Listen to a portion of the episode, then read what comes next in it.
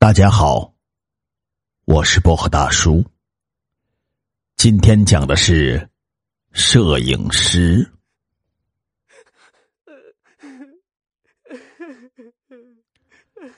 这个中年女人看着相片里的丈夫，忍不住哭了。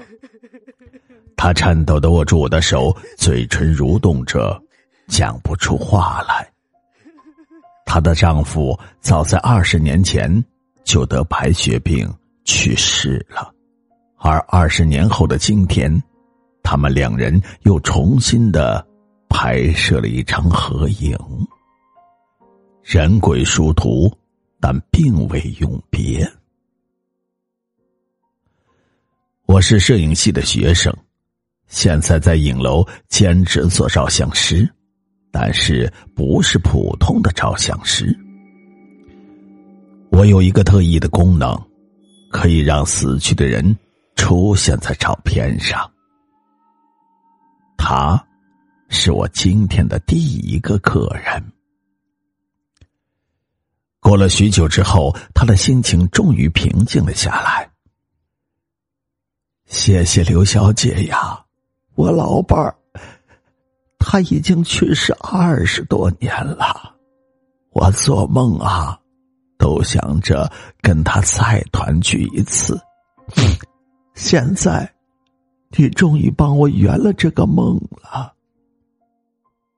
他脸上出现了一种高兴、兴奋与悲伤混杂的表情，很难形容出来。他的皮肤保养的很好，虽然已到中年，可仍然饱满而有光泽。我猜测。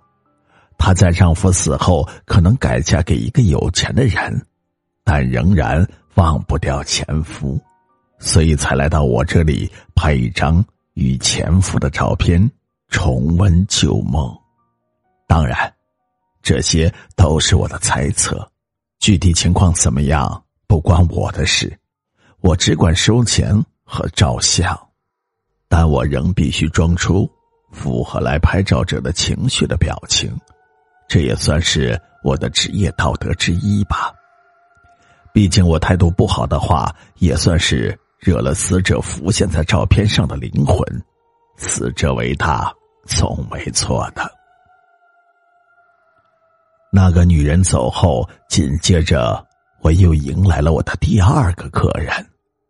这是一个老者，大概有七八十岁吧，拄着拐杖，背部微驼。头发花白，脸上有一道深深的疤痕。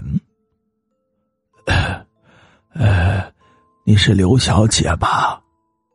他问道。我，我从朋友处啊听说了你，想麻烦你帮我拍一张我和老战友们的合影。老先生，您坐呢？坐在这里。我笑脸相迎。麻烦倒是不麻烦，只要给钱就好。我心里想着。他坐下后，我开始跟他讲一些拍照时的注意事项。心里要想着你想一起合影的那个人，记不清楚面孔外貌也没有关系，只要把那个人想成一个概念性的形象就好。比如，那个人就是我的战友。一起出生入死，兄弟情深。然后拍照的时候要坚信，他们就在你的身边，不要对照片里能不能出现他们的影像有任何的怀疑。只要注意好这几点就行，其他的事情就都是我来办了。老者点了点头，表示懂了。拍照进行的很顺利，我一只手。拿着底片到了黑暗处，另外一只手拿着一张空白的相片。不一会儿，影像渐渐的浮现在那张空白的相片上。照片上有十个人左右，年龄不一，从十七八岁的小伙子到满脸皱纹的老头都有。我把照片给了老者，他像那个女人一样看着照片流下了眼泪。他告诉我，这些人是他抗美援朝时的战友，一半都在朝鲜死了，其他的人也因为各种原因死亡的，也有寿终正寝的。他的表情突然一紧张，刘小姐，这这里面有个人不对吧？怎么了，老先生？哪里不对呢？我顺着他指的方向看去，那是照片上一个和他年龄差不多的老人。老人说：“他是我的战友，没错。虽然现在染病在床，但是还没有去世。”我来这之前呐，刚跟他通过电话，还对他讲，说我要去跟去世的战友拍照，拍完马上拿来给他看。我顿时一脸的肃穆，对他讲：“老先生，请您先节哀。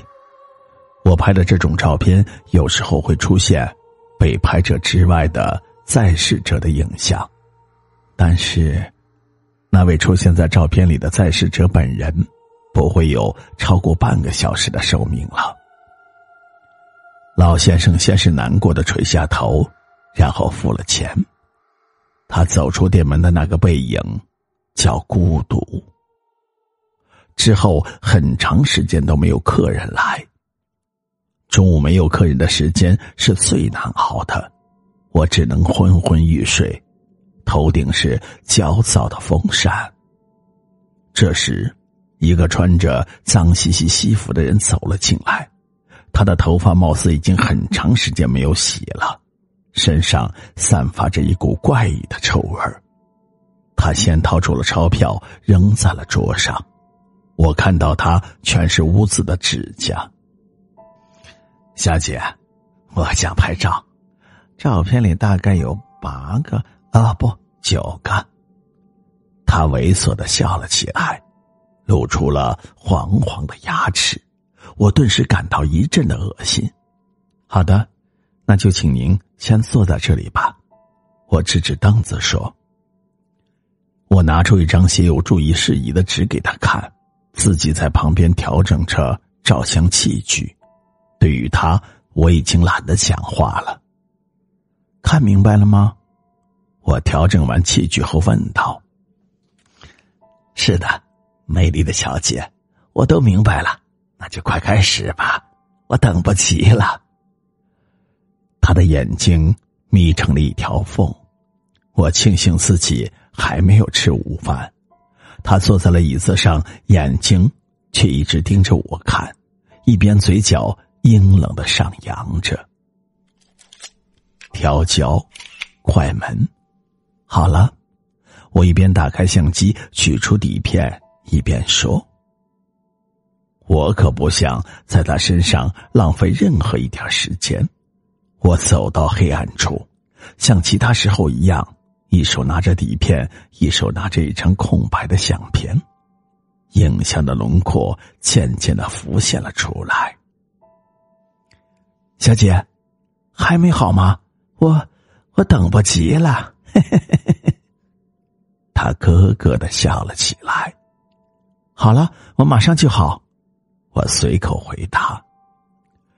影像清晰了，让我没有想到的是，里面的人除了他之外，都是妙龄少女，有着高挑的身材和娇美的相貌，衣着也很时尚。